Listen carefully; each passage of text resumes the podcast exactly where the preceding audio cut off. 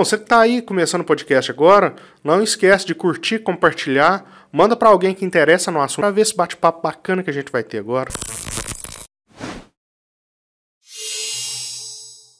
Olá, tudo bem com vocês? Começa agora o Integra Chats e hoje nós temos um convidado que é o Gustavo Franco, da Contabilidade J. Franco.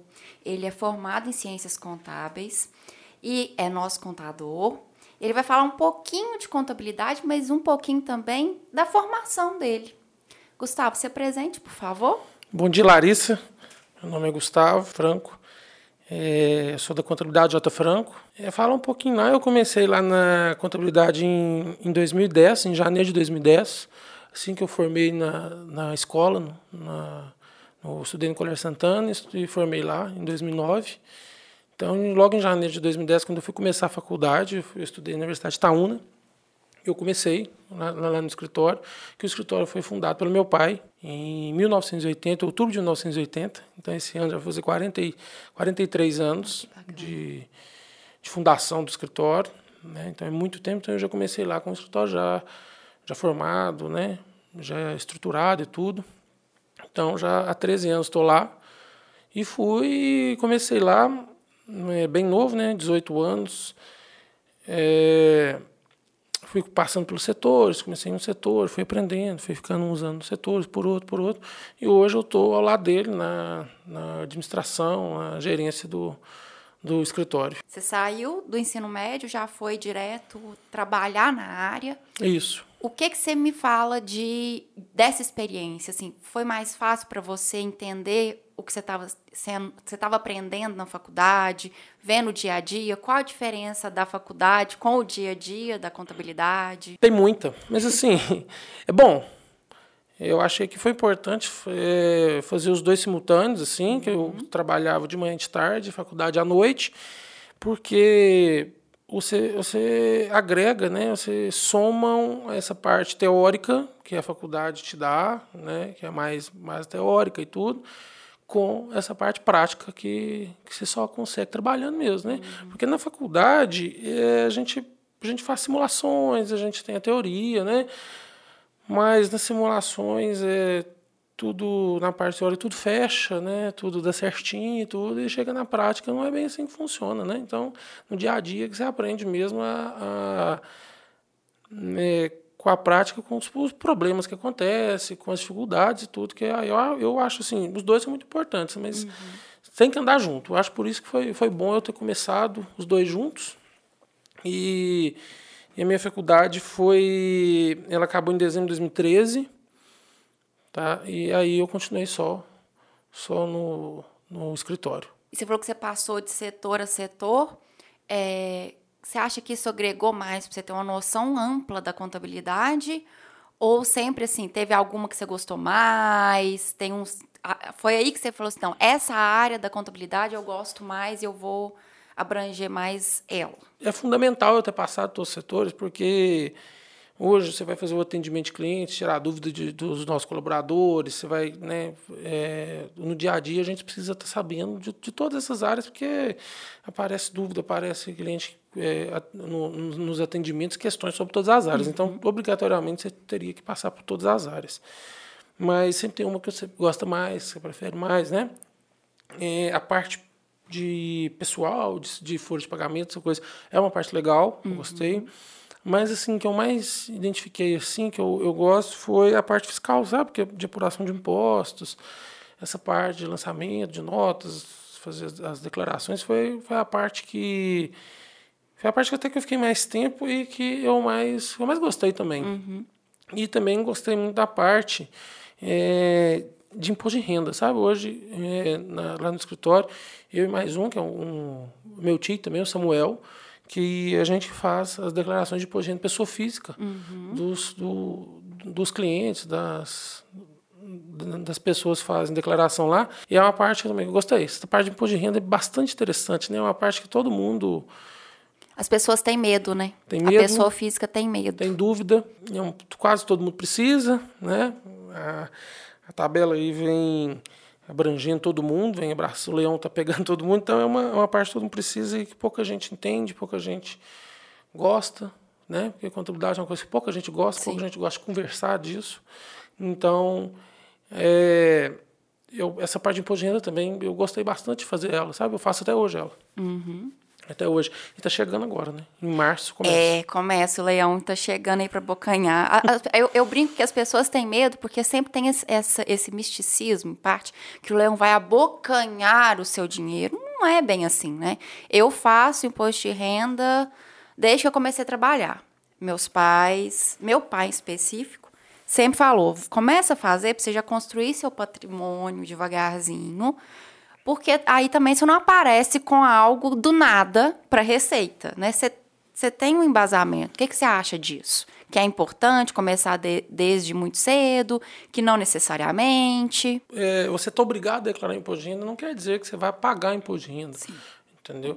Porque hoje várias coisas te obrigam a, a declarar imposto de renda é, por exemplo, questão patrimonial. Então, se você ultrapassar um valor patrimonial, que hoje é de 300 mil, por exemplo, você é obrigado a declarar o, o, o imposto de renda, mas não necessariamente você vai pagar. Hoje você paga imposto de renda só sobre rendimentos. Uhum. Então, é, por exemplo, você tem uma empresa e você rendimentos isentos também de, de imposto de renda, igual a distribuição de lucro ainda é, essas coisas. É, você está obrigado a fazer imposto de renda se você distribuir acima de 40 mil, mas você quer dizer que não vai pagar porque a gente fez isso. Então, é importante. Você, o pessoal tem medo, eu vou fazer imposto de renda, eu vou pagar quanto? Não, nem sempre. Sim. Então, é, você pode ir, ir compondo esse patrimônio, seu imposto de renda, é, e se não quer dizer que você vai pagar. E tem gente que tem essa, que trabalha é, com a retenção de imposto de renda mensal, é, morre de medo de fazer, e quando for, vai fazer o imposto de renda, você tem restituição é, você, você recolheu mensalmente durante o ano mais do que você deveria pagar uhum. é, na, na sua declaração. Então, o governo vai te restituir uma, uma parte você às vezes não, não quis fazer, não quer fazer, cai no malha fina, precisa pagar multa, e você, você não pagaria, você teria restituição. Então, eu acho que é importante todo mundo, pelo menos na, na época de imposto de renda, procurar, procurar um profissional e, e saber, saber se é importante estar tá fazendo, se pegar uma, uma, uma opinião, porque fala, não, é melhor você esperar ano que vem, você ainda não está obrigado, não, é melhor você começar a declarar, você vai ter restituição, você está obrigado. A pessoa, é, até sem estar obrigado, pode declarar. Então, acho que é, que é legal, pelo menos, procurar uma, uma opinião de um profissional para saber. E perder esse medo, né? Perder o medo. É, é, é simples, se você for pensar. Sabe? Não, é uma, não é um bicho de sete cabeças, não, uhum. mas é uhum. importante fazer. É, e falando também, é, a gente falou de, de pessoa física, vamos falar de pessoa jurídica, né? Eu, eu sou MEI, o Arlen é MEI, e, é, e o MEI é o início do pezinho na pessoa jurídica. Mas, e tem muitos MEIs atualmente, dado o cenário é, atual. Eu tenho percebido agora, porque tem que lidar com, com contabilidade, a gente tem, quem tem colaborador, tem que fazer a folha de pagamento, tudo certinho. A gente não sabe nada de contabilidade, a gente fica muito perdido, a gente não tem noção das coisas.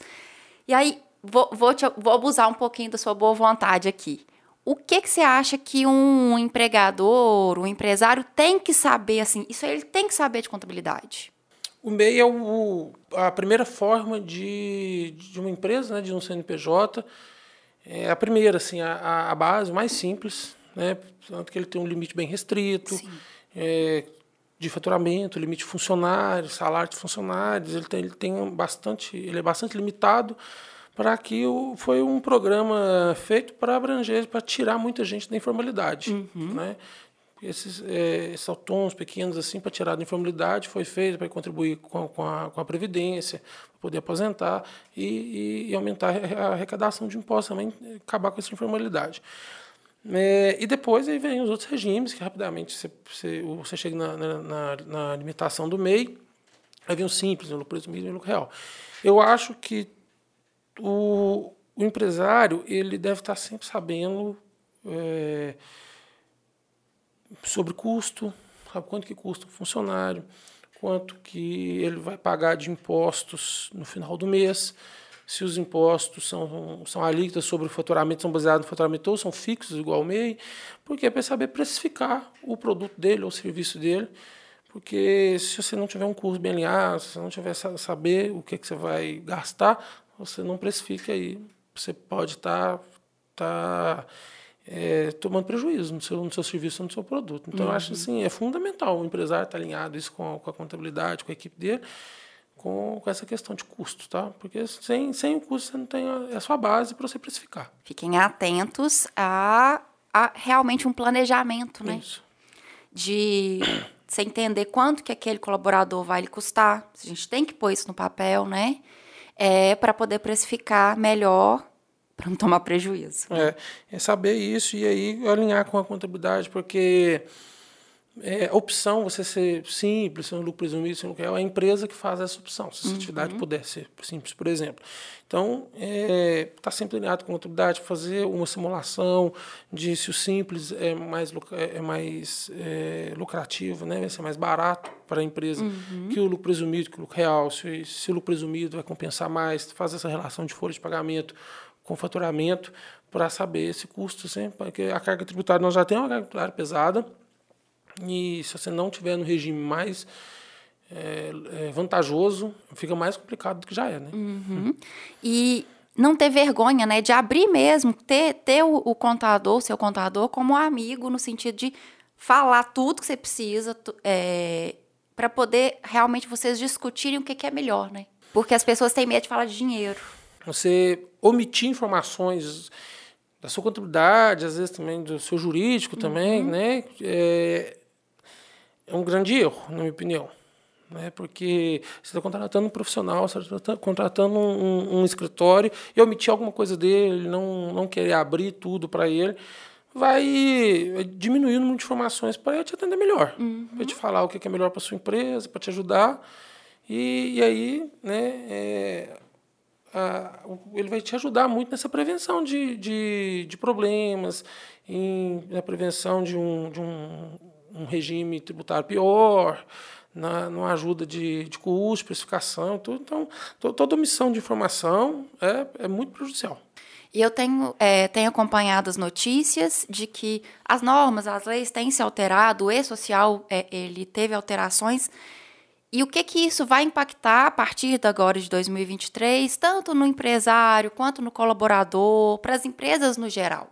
É, a Receita Federal é, ela vem se, se preparando, né, se automatizando é, nessa questão de fiscalização das empresas, tá, com, com a social, nessa parte de registro de empregados, a folha de pagamento, né, medicina e segurança do trabalho, é, e também na, com as, as declarações que, que, nós temos, né, com os SPEDs e tudo, nessa questão de fiscalização das empresas. Então é cada vez mais difícil hoje essas empresas fazer esse, aquele por fora, né, aquela informalidade ali. É cada vez mais difícil. Hoje os recebimentos são cada vez mais automatizados, com PIX, com cartão de crédito. Então a Receita tem todas é, essas informações na, na, base, na, na base de dados dela. Então, é, vai ficar cada vez mais é, fiscalizado, mais cada vez mais tecnológico essa parte, entendeu? Então, as empresas não adianta, é, ela tem que se preparar, tem que estar tá preparada para essas mudanças que elas vão acontecer mesmo. Isso aí é inevitável. Então, essas normas vieram para isso, as empresas se, se profissionalizarem mais, para o empresário se profissionalizar mais, que ele vai ter que, que ter essa, esse controle, essa coisa mais, mais perto da esse acompanhamento mais perto da sua empresa, tá? O então, jeitinho brasileiro já não O jeitinho vai. brasileiro está cada vez mais mais difícil de fazer ele, né? Então a gente vai ter que todo mundo se preparar melhor, porque a fiscalização aumenta, tudo tudo vai impactar para isso vai impactar para todas as empresas sociais, os PEDs, essa essa automatização da do fisco. O E-Social começou com os empregados domésticos, correto? Eles vão fazendo por etapas mesmo, é. até chegar em todo mundo. E, agora já está nessa parte. Já tá medicina e segurança do é. trabalho. E, Gustavo, a gente falou de contabilidade, mas vamos falar um pouquinho de vida pessoal também. Descobri, assim, me contaram que você é um exímio tenista. Conta pra gente como que você começou e é, por que você escolheu o tênis. A pessoa que te contou se eu sou ex-tenista, não sou ex-tenista. falar, falar que você joga bem demais. Não sou ex-tenista, mas adoro jogar, adoro assistir. Eu, eu sempre, a vida toda, joguei futebol, sabe? Gostei de jogar bola a vida toda. E, e aí a gente vai parando de jogar, vai machucando, né? E, e aí eu sempre gostei de muito de assistir tênis também, além de futebol também. Uhum. E fui parando de jogar bola. E eu tinha um, um, tenho um amigo que era professor de tênis aqui em Itaúna. Olha, bacana. É. E conversando com ele, estava procurando um, outro esporte para fazer, pra, de lazer, para passar o tempo tudo. Ele me chamou para treinar com ele. E fui. Fui treinar com ele e treinei com ele. Pouco tempo, não deve ter dado nem três meses. Ele mudou de cidade para dar aula em outra cidade. E, mas aí eu já tinha gostado, sabe? É o Guilherme? É. Eu já tinha gostado de de praticar, além de assistir. Então, continuei. Isso foi em 2015, então já vai fazer oito anos que, que eu comecei. Nunca mais parei de jogar, sabe? Então, hoje eu treino, jogo quase todo dia. Que bacana. É, final de semana, gosto de assistir, gosto de ir nos torneios para assistir também. Então, eu e, o, e esse professor, o Guilherme, fomos, fomos para a Olimpíada assistir os jogos aqui no que Brasil, top. em 2016. Assistimos jogos do Brasil, da, de tênis lá, lá no Rio. Então, assim, é, é uma paixão que tem de jogar e de assistir também, igual o futebol. Eu, eu ainda assisto, acompanho muito, adoro, uhum. mas aí futebol de jogar eu parei. Uhum. O aí futebol tênis, machuca muito. É, né? e o tênis, eu, assim, eu aconselho todo mundo a jogar, porque o tênis não tem esse contato com futebol, né? Essas lesões assim. Você vai machucando também, mas é um esporte individual, né? Então, é, é um esporte, assim, eu eu aconselho todo mundo a jogar e tem vários amigos que começaram a jogar depois que eu joguei, da gente fica falando e tudo, e estão jogando até hoje. Sim, excelente esporte. Aconselho todo mundo. Eu não conheço muito de tênis, assim, eu tenho vários amigos, inclusive é, eu conheço o Guilherme por causa da irmã dele, da Luísa, nós estudamos juntas. É, sei que ele é professor, assim, renomado, é, mas eu não conheço muito do esporte em si. Uhum. É, mas já, já ouvi falar que é um, que é um esporte muito, muito interessante, assim, tem, a gente acha que não, mas um esforço físico muito grande, tem que ter uma, um preparo, principalmente do, do, dos superiores, né? E, e você se prepara como? Exige muito. É, eu tenho, tenho problema no ombro por, por jogar tênis, né? Esforço é, é, é muito. Aí eu tive que, eu comecei a fazer academia também para me ajudar nesse fortalecimento. Você vai jogando, jogando, jogando. Se você não fortalecer, vai começar a lesionar. Aí vai parar de jogar e é uma coisa que a gente gosta de fazer. Então uhum. a gente tem que fazer essa preparação. Então eu preparo isso com academia, eu treino uma vez por semana. Então eu faço essa, essa preparação física para mim conseguir jogar mais vezes por semana, uhum. entendeu? É, é um esporte excelente assim para para uma criança, é, para os pais colocar a criança é excelente porque é um esporte que te ensina muito a, a ganhar, a perder, você perde, você, uhum. ganhando ou perdendo você tem que ir na rede cumprimentar seu adversário. Então você mostra esse, esse fair play do jogo, entendeu? Que, que no futebol você não acha muito, né? uhum. né? Fair play ter uma cultura diferente, eu tenho que ser uma cultura diferente. De, de você, uma bola de sorte, você pedir desculpa, você cumprimentar na rede mesmo, seu adversário mesmo perdendo.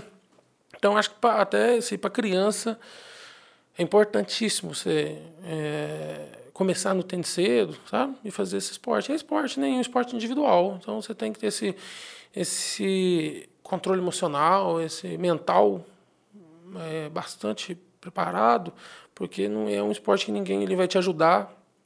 Ninguém, você não tem uma equipe com você, né? Você uhum. joga sozinho.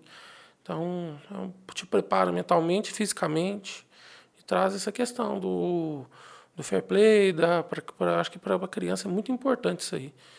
Então, a preparação é feita com isso, por treinos e, e academia, fazer esse fortalecimento, uhum. essa melhora física para jogar. E aí chega lá, é uma hora que você está relaxando, você está para lazer. É bem, bem gostoso jogar. Vale a dica, eu já fiquei interessada agora. Nunca imaginei em jogar tênis, mas já fiquei interessada. Inclusive, depois que Leandro ficar maiorzinha, quem sabe, né? Parece ser bem bacana para ensinar disciplina também. Eu aconselho jogar. E o tênis é um esporte que tem crescido muito de novo, sabe? Uhum. O tênis teve um, um boom no tênis no Brasil na época do Guga, né? Apareceu, foi número do mundo, campeão de, de torneios importantes, então foi aquela febre, todo mundo começou a jogar tênis. Aí agora vem crescendo muito de novo o, o tênis aqui para a gente tô vendo isso aqui, esse Uhum. crescimento no Brasil, sabe? Em Itaúna, principalmente. Pois é, eu ia falar que eh, parece que tem crescido muito aqui em Itaúna, Isso. né? Isso, tem, tem feito quadras em Itaúna, em condomínios, em clubes, tem expandido essa parte no tênis hoje, entendeu? É, o Tropical, por exemplo, que é um clube que eu frequento, hoje são cinco quadras. O Tropical sempre teve duas quadras. Então hoje tem cinco quadras e cinco quadras cheias de jogadores treinando. Você vê mais, mais adultos jogando, mais crianças jogando, mais mulheres jogando, cada vez mais. Então o esporte voltou a crescer muito.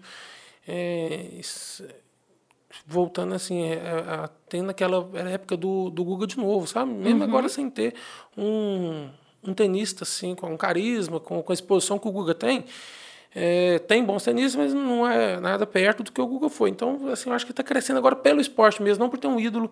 Não, não vai ser uma moda, mas eu acho que, que veio para ficar Que e vai continuar crescendo.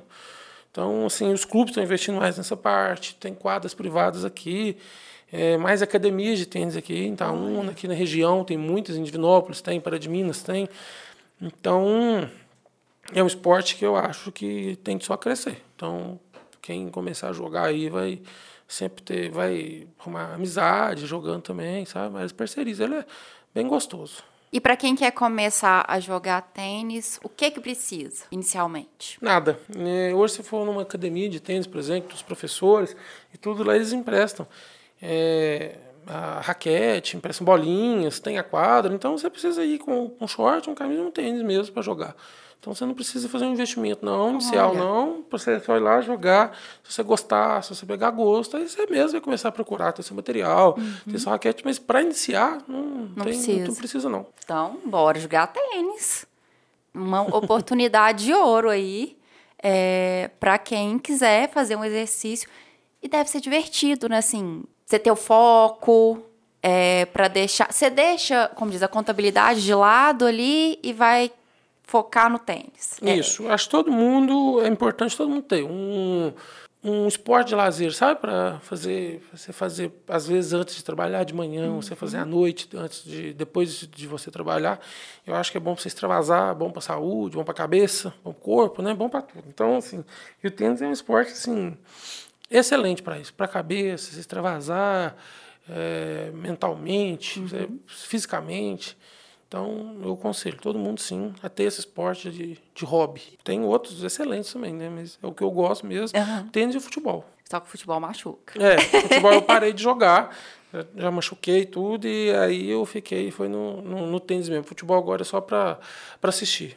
É uma coisa que eu e o Ali, a gente sempre brinca com os nossos amigos, porque a gente já teve vários, tipo, quebrou o pé, quebrou a mão jogando futebol. A gente fala assim, gente, pra que jogar isso? Só assiste, ou trem que machuca. É, não, porque é um esporte é. mais contato, né? É, é um esporte muito contato, de uma outra cultura, né, de, do, do tênis, então, no, mas assim, é gostoso também, né, é um esporte mais, talvez, mais praticado e assistido do mundo, né, então Sim. não tem como não, é, é ótimo também. Voltando um pouquinho, na sua infância, adolescência, eu não sabia que você tinha estudado no Santana. A gente estudou na, tipo, na mesma época e não lembro de você lá. Estudei lá, eu sou de 91, então entrei no Santana já, assim, pequenininho, no maternal, primeiro período, né, entrei e fiquei lá até, até formar no terceiro ano. Você formou quando? Eu formei em 2009. Foi nessa turma de, na turma de 2009 que eu formei. Sim, escola, né? é, sou suspeito para falar do Colégio Santana. é, nós trabalhamos lá hoje, contabilidade que também. bacana. é, sou suspeito para falar lá, escola é, exemplar. Eu também gosto muito Referência. Santana. Eu formei em 2007 lá. né? Então você foi um pouquinho antes. Um pouquinho antes de você, é. Mas eu, eu vejo que o, o Santana me deu muita bagagem para decidir efetivamente o que, que eu gostaria de, de fazer. É, me mostrou várias opções que eu poderia ter. É, mas uma coisa que eu sempre falo que, a meu ver, faltou no Santana, eu espero que agora, quem sabe, já, já esteja acontecendo isso lá, é que eu fui muito treinada a vestibular. Preciso passar no vestibular. Eu até entendo, para escola particular, precisa de resultado. O jeito de, de mensurar esses resultados é realmente passando no vestibular. Mas eu, eu sempre digo que eu acho que é o que você fez. É, apesar de você já ter você já ter tido experiência, que você deve ter crescido na contabilidade, a gente precisa, eu pelo menos vejo que a gente precisa ter uma noção de como é a realidade da profissão. E a gente só vê isso ali no dia a dia, porque, igual você falou, a faculdade é muito teórico e o teórico, às vezes, na hora que bate com a realidade, dá um choque.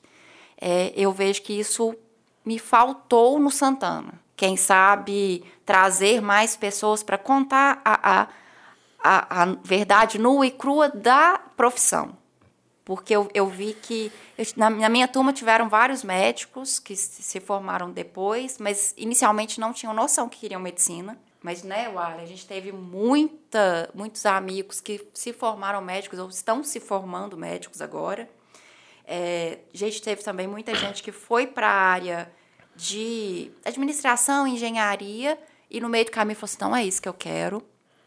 É, você tem visto isso na, na sua na sua área de atuação, que tem muita gente que fala assim: ah, não, não é bem isso que eu quero, ou se não é realmente sou apaixonado pela contabilidade? É, eu acho, a gente não vejo assim um problema até de uma escola específica, né? acho que é um uhum. problema. É, a gente toma uma decisão muito importante para a nossa vida, que é escolher já uma carreira, escolher uma profissão com 17, 18 anos de idade. Né? A gente já é é, colocado nessa, nessa situação sem, sem saber mesmo, sem ter vivência de nada, sem, sem ter certeza de nada. São poucos os casos que, que tem certeza, já sabe o que, é que tem. Então eu acho que essa escolha deveria, deveria ser mais um pouco mais tarde, a gente fazer isso um pouco mais experiente, ou então já vim preparado desde os 14, 15, 16, 17 anos, já essa parte vocacional, já uhum. com palestras, eu acho que a gente é pouco preparado para escolher uma profissão, a gente sabe pouco, a gente tem pouco, pouca vivência e pouco embasamento para a gente ver que a gente vai escolher uma decisão tão importante. Sim. Né? Então, acho que é uma decisão que a gente toma muito cedo. O Santana foi muito importante é, para mim na, na, formação, porque eu acho que o Santana sempre foi uma escola, é, além de ter assim, excelentes professores, excelente estrutura, né?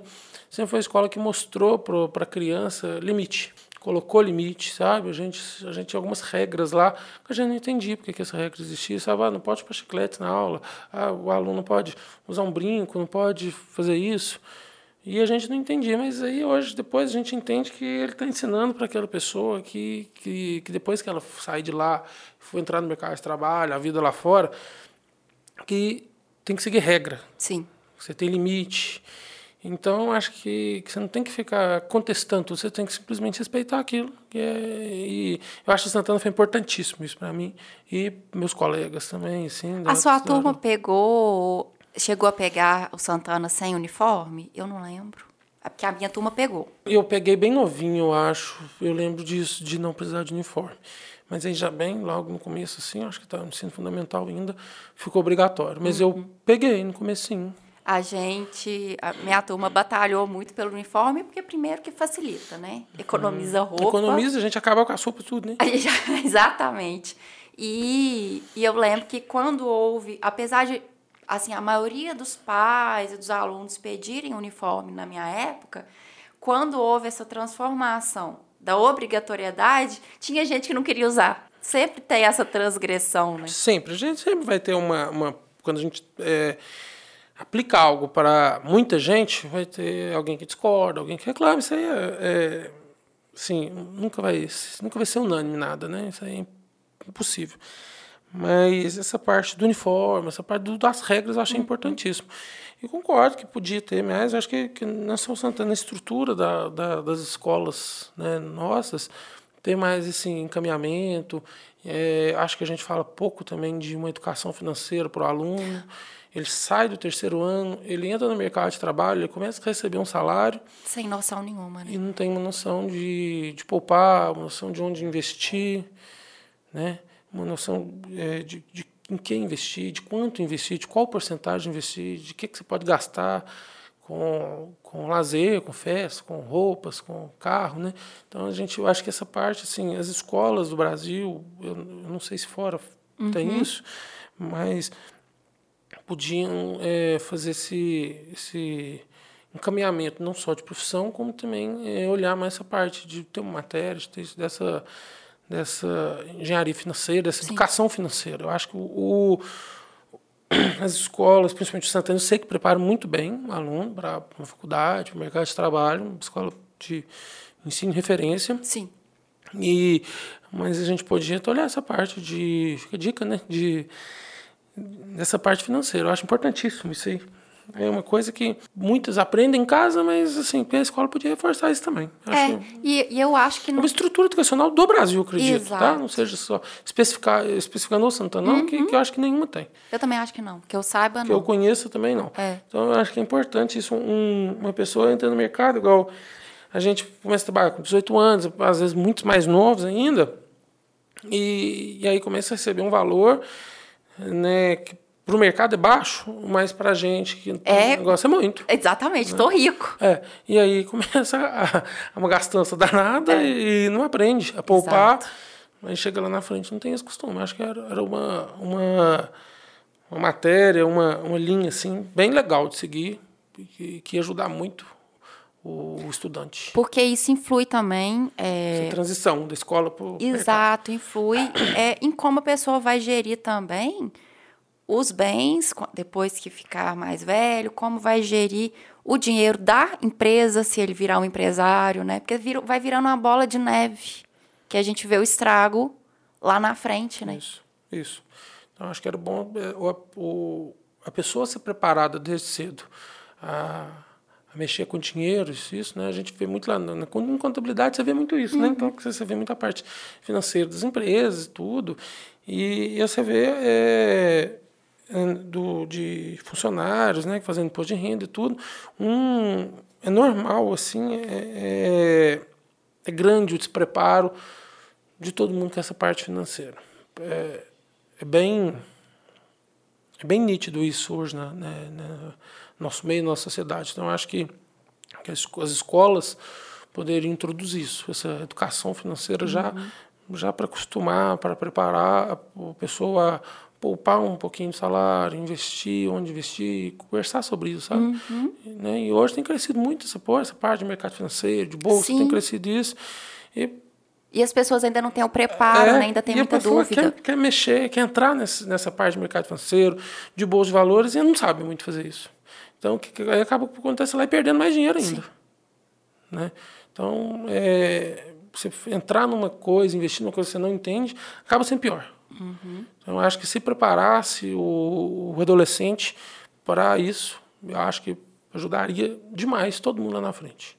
E eu vejo isso muito. Você vê na contabilidade, eu vejo é, no, com, com, a Previdência Social no geral. Né? Meus pais trabalharam no INSS, aposentaram no INSS, meu pai ainda trabalha um pouco com isso. E as pessoas não têm noção. Até hoje eu já ouvi vários amigos meus mesmo falando assim: ah, se eu pudesse, eu não contribuía para o INSS. Eu não, eu não achava, não acho que deveria ser obrigatório contribuir para o INSS. Aí eu viro e falo assim, tudo bem, mas vamos lá. Se você não contribui para o INSS é, e você tiver um acidente de trabalho, por exemplo, ou um acidente de qualquer natureza, você vai ter condição de se bancar? É. A pessoa geralmente fala que não. E não tem a instrução de que o INSS ele é um apoio ali também para isso. Vocês é, devem se deparar muito com casos. A gente, pelo menos, né, o Arlen e eu, por causa dos meus pais, nos deparamos muito com casos assim. Ah, eu já vou aposentar, porque eu já tenho o período é, para aposentar, né, que é os 15 anos. É, então eu parei de pagar. Aí a pessoa falece, deixa a família sem chão, porque não tem direito à pensão, por exemplo. É uma questão que eu vejo hoje nessa questão da previdência é o contribuinte encarar a previdência, o INSS, como investimento. Eu vejo falar assim, eu, eu prefiro, em vez de recolher o INSS, investir em bolsa, uhum. que seja em poupança, em renda fixa, etc. Uhum. O INSS não é investimento.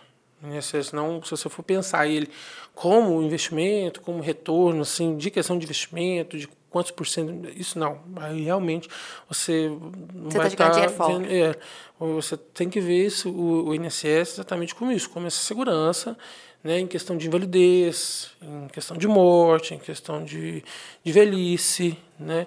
Então, de pensar isso. Então, você, uma coisa é investimento que você tem que fazer também.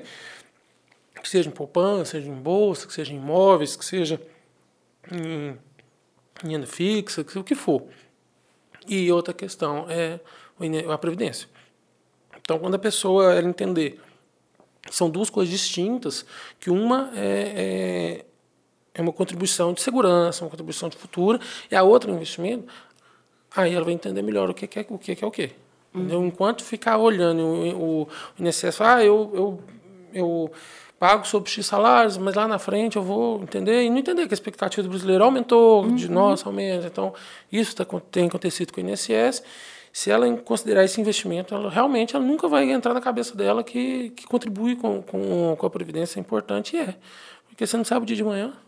Então, Exatamente. é uma segurança, é uma coisa que a gente precisa, a gente não sabe né, de se como é que a gente vai é, envelhecer, se a gente vai envelhecer. É, exato. Então, é, eu acho importante. O, o minha visão é, é, separar isso, não entender o INSS como um investimento. Não é. É, para quem, é quem esmiuçar efetivamente o INSS, é Instituto Nacional do Seguro Social. É isso. É. É. Mas foi muito visto isso, né? Falar assim, ah, o dinheiro que eu coloco aqui eu podia colocar é, numa aplicação X que daqui os anos que eu fosse aposentar eu teria tanto. Uhum. Isso aí existem os, os planos para isso, né? tem as previdências privadas, tem é, investimentos, vários investimentos que, que eu não considero que seja o seu é, o mesmo destino do seu dinheiro para o INSS. Acho uhum. que, você consegue ter os dois. Eu acho que você consegue ter os dois. E se tiver os dois, melhor ainda, ah, né? Com certeza. Sem, sem dúvida. Então, é, eu acho, que, eu acho que falta, exatamente igual você falou, que falta uma educação financeira, falta uma educação nesse sentido é. também, para a criança, para o adolescente, já entender o que, que é o INSS, qual a importância e, falando abertamente, o brasileiro não tem ainda a educação e a responsabilidade de que vai de separar aquele dinheiro ali se caso acontecer algo. Então o INSS foi obrigatório justamente para isso. Uhum. Tipo, não tem, você vai ter que pagar é. porque você precisa ter esse essa educação financeira, ela, eu acho que ela, ela não acontece nem na escola, nem nas, nas faculdades, né? É. As faculdades ainda são matérias mais específicas, aquele curso que você escolheu e tudo. Então, e aí, normalmente, em muitos casos, o, a pessoa que já está na, na, universidade, ela também já está inserida no mercado de trabalho. Então, eu acho que seria mais, assim, é, mais fundamental ainda ser isso nas escolas. Uhum. Onde, na criança, você consegue é, entrar mais na, na, na, cabeça mais fácil, né? ter uma cabeça mais aberta. Então, eu acho que seria é, legal esse, é, essa edição dessa dessa matéria. Uhum. E falando em criança, eu vejo é, atualmente agora o cenário das criptomoedas, né? Tem muitos adolescentes aí que começaram comprando com mesadinha e o negócio explodiu. E como que é, o cenário das criptomoedas você acha que vai assim acontecer atualmente? É, eu vi que parece que agora já tem a opção, você precisa declarar no imposto de renda. É, como que isso funciona para a contabilidade? No imposto de renda já tem essa opção, sabe? Declaração de, de criptomoedas. Eu ainda vejo com muito receio, uhum. tá? Esse mercado de criptomoedas, meu pessoalmente, uhum. tá? particularmente eu vejo com, com receio essa questão de criptomoedas. É um dinheiro ainda sem lastro. É, é um, um, mercado ainda que você não sabe em quem que você confia. Tem criptomoedas, tem empresas sérias que mexem com isso, eu tenho certeza que tem. Com certeza tem. Mas também tem um mercado que é bastante complicado. É, a gente vê muita fraude, né? Isso. Né, muita pirâmide, muita fraude nesse mercado de criptomoeda. Então, eu acho um mercado, um mercado bastante complicado de, de investir muito, sabe? Uhum. Eu acho que para a criança estar tá investindo em criptomoeda, é, por um lado é bom, ela já está pensando num, lado empreendedor, num lado assim, né, de estar tá investindo em alguma coisa, nesses jogos, né, agora, né, uhum. é, metagame, metaverso, né, não sei muito bem como é que funciona isso, mas eu acho bastante arriscado ainda, falar a verdade. Uhum. É um mercado assim, É, eu não entendo nada. É, não nada, sei como nada, é que é a regulamentação diz criptomoeda, sabe? É, mas eu acho que é um mercado ainda bastante é, tem fraudulento ainda, uhum. sabe? Você coloca um dinheiro lá, uma criança coloca, faz um investimento lá, e que rendem, tem é, é planos aí, que rendem assim, é, alíquotas em né, porcentagens absurdas e depois quando você vai reaver o dinheiro, hum, cadê, né? Não, Não é bem assim. É. Então eu acho que tem, tem, como tudo na vida você tem que onde você for investir, você se dá bem, principalmente esse mercado que é novo ainda, sem lastro, uhum. Meio tá, tá um pouquinho meio assim, terra sem lei. Uhum. Então, é, não é um dinheiro físico, né? É um dinheiro digital. Então, você é um mercado que tende a crescer. Uhum. Eu acho que tende a se organizar. Sim. No futuro vai ser muito comum a gente ter isso. A gente vai eu acho que já tem países que a gente consegue fazer pagamentos. Você compra uma pizza, O próprio já, governo é, do estado já, já paga com criptomoedas. Uhum, então, é, mas eu acho um mercado bastante arriscado ainda. Mas, assim, tudo que você for investir, compensa estudar. Uhum. Você, vai, você vai fazer um investimento em imóveis, vamos estudar. Você vai fazer investimento em bolsa, vamos estudar. Em Campinas, principalmente, estuda mais um pouquinho. é uma coisa nova, é uma Sim. coisa que, que, que, tem, tem acontecido muito problema, então acho que é bom. É, assim, é bom estudar muito, e, mas pelo menos o pessoal, os mais jovens, estão... estão já estão com essa cabeça de investimento. Uhum. Eu, particularmente, não faço investimento em criptomoeda, não, por causa de tudo que eu falei. Ainda Sim. tenho bastante receio disso. Então, a gente procura mais um mercados um pouco mais seguros. Eu ri que tem um caso que eu, eu vi pela internet o um menino falando e eu ri tanto que eu falei que realmente a nossa geração, a geração dos nossos pais, é, no geral, né, eles não estão preparados para entender a criptomoeda. A gente está ainda sendo inserido nessa novidade. O menino contando, na época ele tinha 18 anos. Aí ele começou a investir a mesadinha dele lá em criptomoedas e o negócio foi crescendo, né? E aí ele falou assim, gente, no Twitter, eu falei, eu ri muito. Como que eu faço para explicar para os meus pais que eu tenho dinheiro para comprar uma casa e um carro? Oh. Ele não sabia, ele queria investir, porque eu acho que ele, ele reparou que já estava começando a decair, então ele, que ele precisava aproveitar né, o ápice daquela, daquele rendimento, e aí ele queria comprar uma casa e um carro para ele. Só que ele tinha 18 anos. E, tipo, nunca tinha trabalhado. Aí falou, uhum. gente, como é que eu explico para os meus pais que eu tenho dinheiro para isso? É fantástico. E, tipo assim, olha a cabeça desse menino também. É. Ele está. É, ele já assim, parece dominar já, e quem sim. domina deve investir mesmo, tá? Eu, particularmente, não invisto porque não domino. Sim. Mas acho que deve sim. E aí ele já está comprando um bem um físico bem. já, é. casa, sempre bom.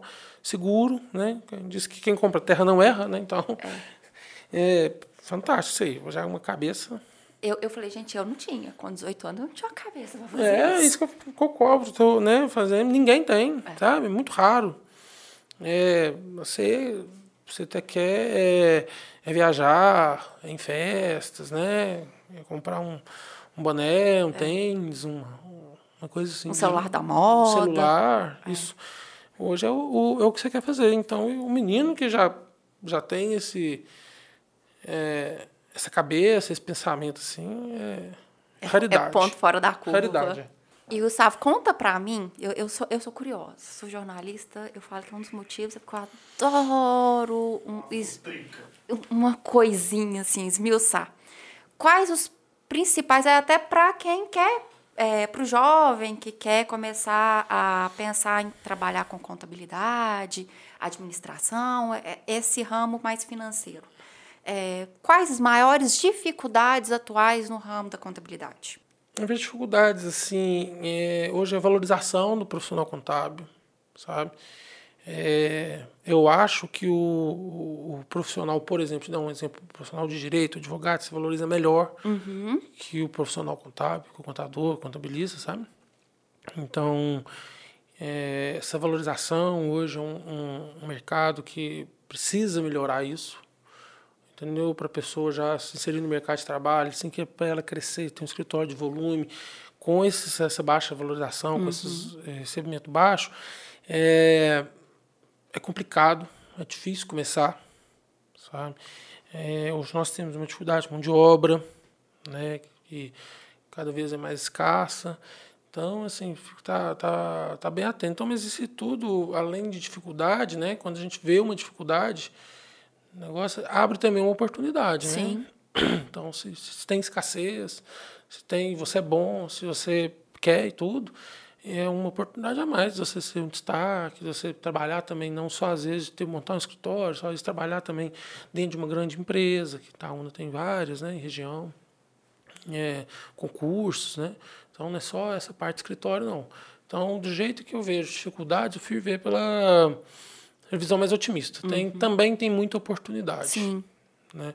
E Itaúna sempre teve Antigamente, né, na época do meu pai, por exemplo, tinha escola técnica de, de contabilidade. Na escola ensinava essa matéria de contabilidade. Pa, meu pai também aprendeu. Então tem muito, muito contador. Então tem e isso aí acabou. Eu acho que nem tem mais turma, tá? Em contábeis é? Itaúna. Eu, eu tenho uma certeza não, mas eu acredito que não. Há um tempo atrás já não formavam mais.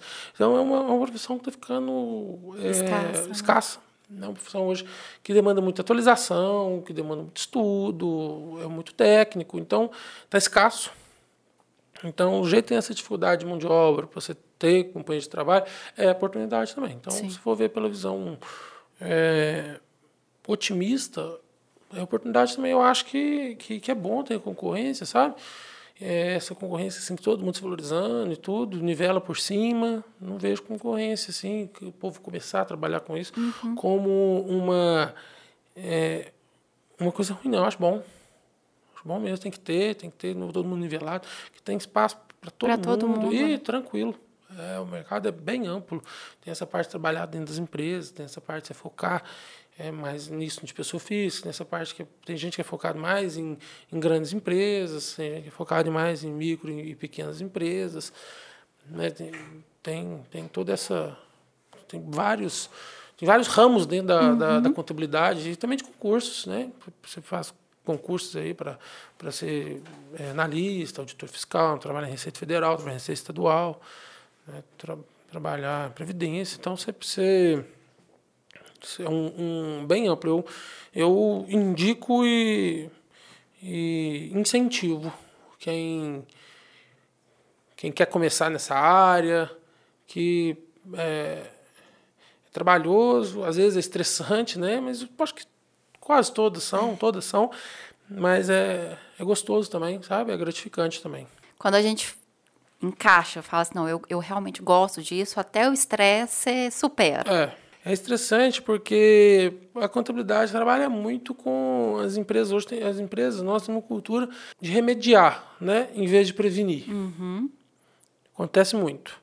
Então, o, a pessoa ela vai lá na contabilidade depois que o problema já aconteceu. Então, você lida com muito problema. Entendi.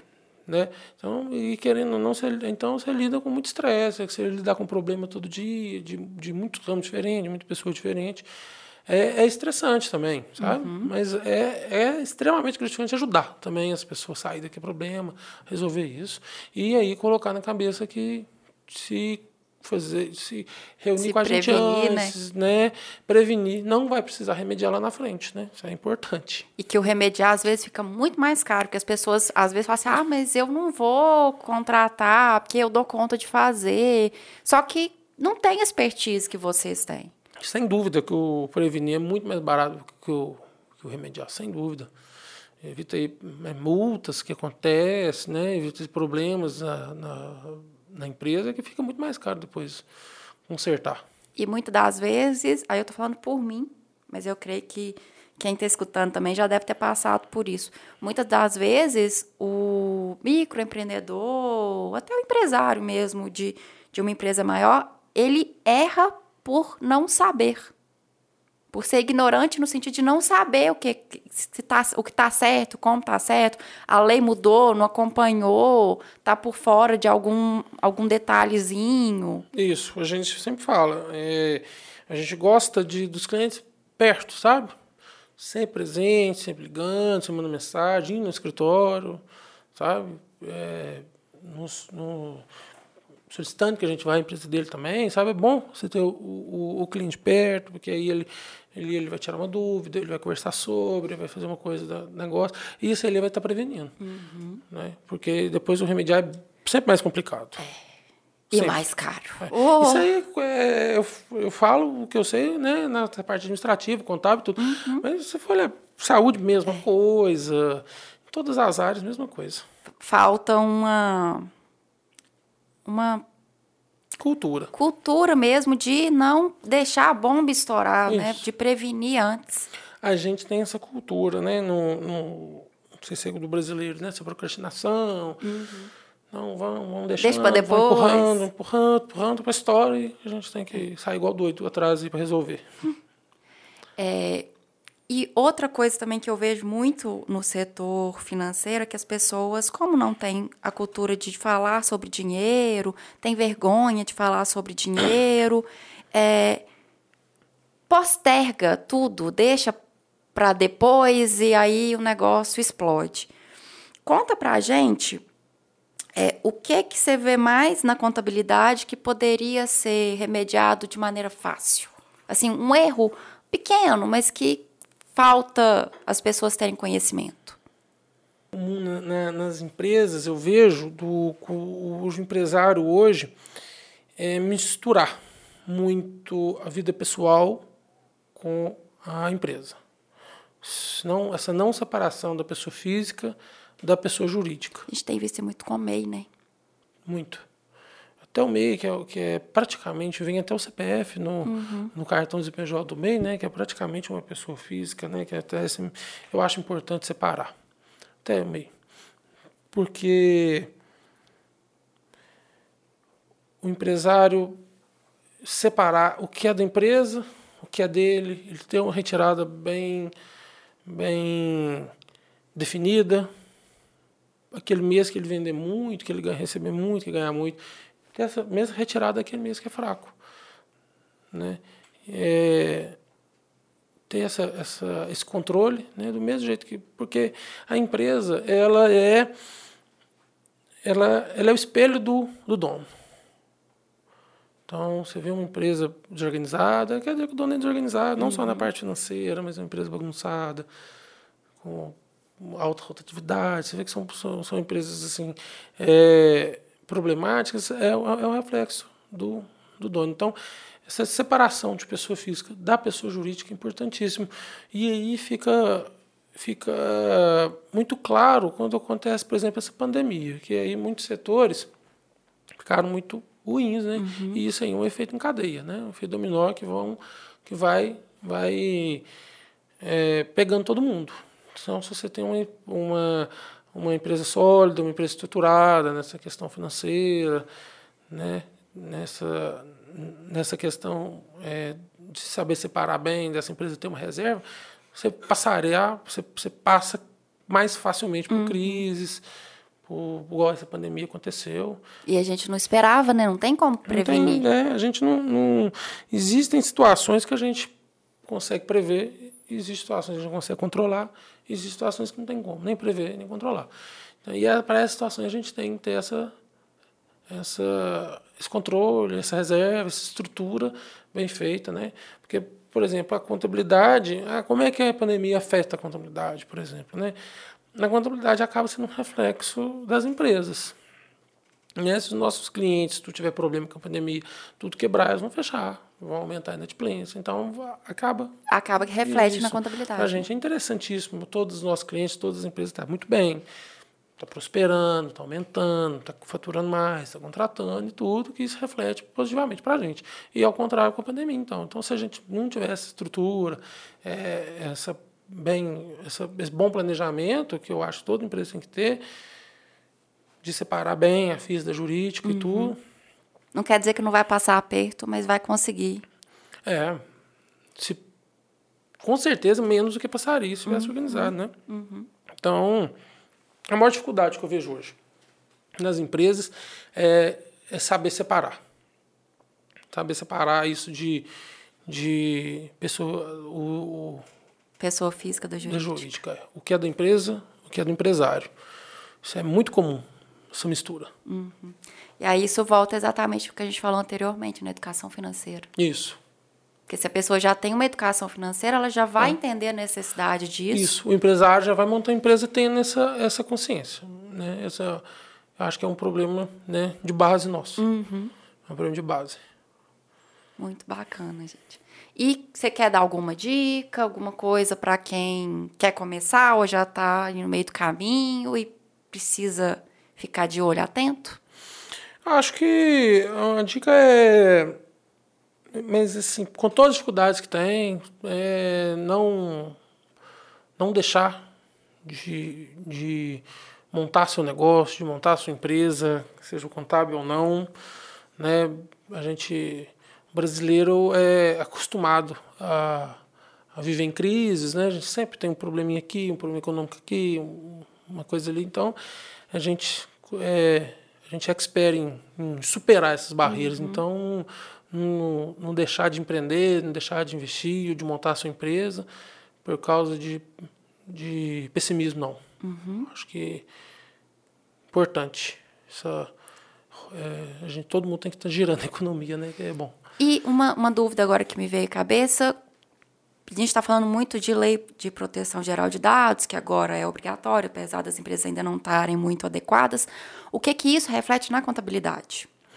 Contabilidade é uma empresa que lida com muitos dados, né? Dados das empresas, dados funcionários, né? É, arquivos, a gente armazena muitos uhum. dados, então é, é uma lei importantíssima que, que não só nós, todas, todas as empresas têm que se adequar, né? Você ter essa, você hoje, hoje você, entrar num site hoje, né? Você vai ver, você já tem que aquele aceitar os cookies. Isso, né? Você já tem que, então, é, a, as empresas hoje têm bastante cuidado com esse consentimento uhum. da pessoa fornecer dados para isso, principalmente alguns dados delicados. Então, e as empresas também, é, quando fazem uma ficha, alguma ficha para cadastro, assim, usar a menor quantidade de dados possíveis, Entendi. não entrar em dados mais delicados, sabe? Se resguardar mesmo. Isso não entrar em dados mais delicados, em questões mais, mais delicadas, você pegar o necessário mesmo, mesmo assim com consentimento. A gente que, que lida com muito dado, a gente tem que ter, ter bastante cuidado com isso. Então, é, é, isso porque é sério isso, uhum. né? Isso pode, pode trazer muito problema. Então, é, hoje tudo você tem que tomar cuidado. Esse site assim você observa mesmo, né? E hoje a gente, a gente vive muito exposto, né? Internet, a gente recebe ligações mensagens de não sabe de onde conseguiu o nosso número, conseguiu nossos dados, conseguiu nosso nome, né? Muitos golpes hoje, não está vendo. Então a gente realmente tem que tratar essa questão de dados com bastante seriedade. E a gente sempre deixa é, o convidado perguntar algo que a gente pode ajudar, seja de publicidade, seja de marketing, o que você achar interessante. É, eu gosto de falar de, de marketing, né? Eu acho que todo mundo tem que ter um marketing pessoal. Sim. E o marketing é é uma das diretrizes importantes em toda empresa. E hoje o marketing digital, com as redes sociais, né, o alcance que elas, que elas alcançaram, né, fantástico, e todo mundo está migrando para essa parte de marketing digital. Eu tenho uma, umas dúvidas assim que eu vejo falando assim, ah, é, tem o marketing orgânico, tem o, o pago, como é que é o... Queria perguntar para vocês, é, o retorno disso? Tá. O marketing orgânico, né, o, o, o, tráfego orgânico, que é o que a gente chama, é aquele que acontece sem você precisar investir dinheiro na plataforma. Uhum. Aí, por exemplo, você não vai investir dinheiro no Google, não vai investir dinheiro no Facebook, Instagram. Agora, o tráfego pago é aquele que você paga para aparecer mais. É, antigamente, só o tráfego orgânico ele já era suficiente para você alcançar um grande número de pessoas. Agora, é claro, as empresas querem ganhar dinheiro. E então diminuiu-se a amplitude orgânica para que se, de certa forma, obrigue mesmo ao, a você investir um dinheiro para aparecer para mais pessoas que não são seus seguidores, é, mas que têm interesse, se for bem feito, é, no que você está propondo ali. Agora eu recomendo para todos os nossos clientes investir um pouquinho nos dois. Por quê? Não deixar o tráfego orgânico é, para as traças, porque vamos, vamos imaginar o seguinte: é, você mostra uma vitrine maravilhosa, uhum. que é o seu tráfego pago. Mas aí quando a pessoa chega na sua loja, o manequim tá quebrado, a roupa tá rasgada, tá uhum. aquela, aquele ambiente sujo. É importante investir nos dois, porque um, você vai garantir que a pessoa continue ali, que ela continue visitando. Então você vai trazer conteúdos que são de interesse, dúvidas, porque agora as pessoas não querem mais só o famoso olha a água.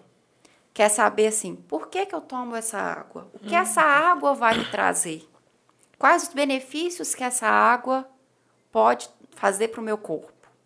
Então, você mostra a água no tráfego pago, dá algumas umas coisas que vão cativar o cliente, mas no seu orgânico você esmiuça mesmo. Isso, sim. Tipo assim, essa água vai ser boa por causa disso, disso, disso. Não beber água, água causa isso, isso e isso. É, deixar de lado o tráfego. Ah, não tem dinheiro para investir no tráfego pago. Agora, no momento. Então, invista no seu tráfego orgânico. Dê mesmo seu sangue, né?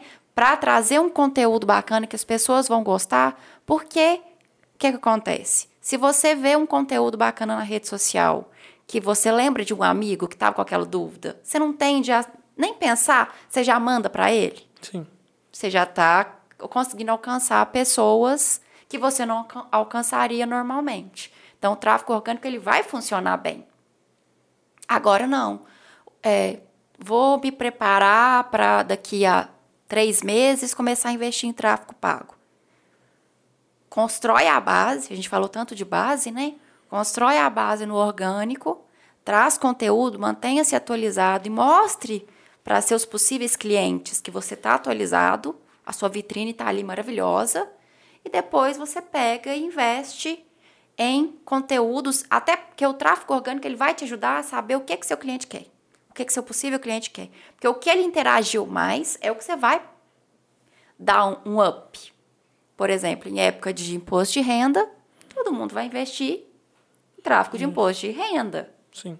Agora, Agora, com o e-social, com as alterações, é, o que, que o empregador precisa saber do e-social, vamos investir no e-social. Porque as pessoas vão estar tá pesquisando sobre aquilo. Final de ano, geralmente tem férias coletivas. Então, então, se a gente não investir ali em outubro, num conteúdo mais embasado sobre férias, férias uhum. coletivas, é sempre planejar. Na contabilidade a gente não planeja? Sim. Vamos planejar no marketing também. Gustavo, ficou alguma dúvida? Não. Agradecer o Aren, você, Larissa, pelo espaço e oportunidade de falar um pouquinho aqui. É um prazer te receber aqui. Assim, as portas estão abertas para quando você quiser voltar. Eu adorei e quero saber mais depois sobre tênis. Vamos falar mais de tênis. Vou me preparar, quem sabe você me convence. Vamos, vamos jogar. A jogar. É, eu sou péssima, gente. Esporte, educação física não era comigo, mas vai que eu gosto. É outra coisa também que eu acho que me faltou na, na época de iniciação saber mais esportes. Eu acho que um dos motivos de eu não gostar tanto de esporte é porque eu tive pouco acesso. É, é tão bom, né? Pra cabeça, para é. o corpo. Meu burnout agradece, gente.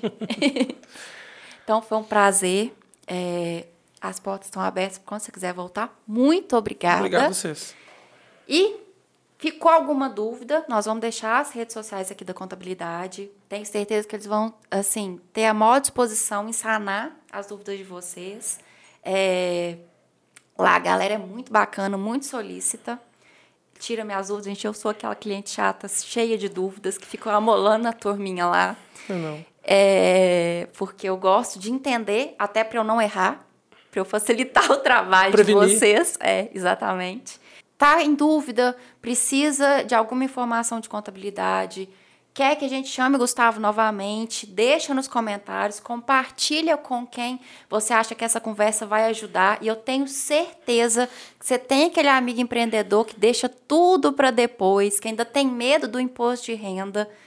Traz ele para essa conversa e tira esse, esse, terror que ele pode ter do leão, né? A gente ter o temido leão. Vamos desmistificar isso. Vamos. Tchau, tchau, gente. Muito obrigada.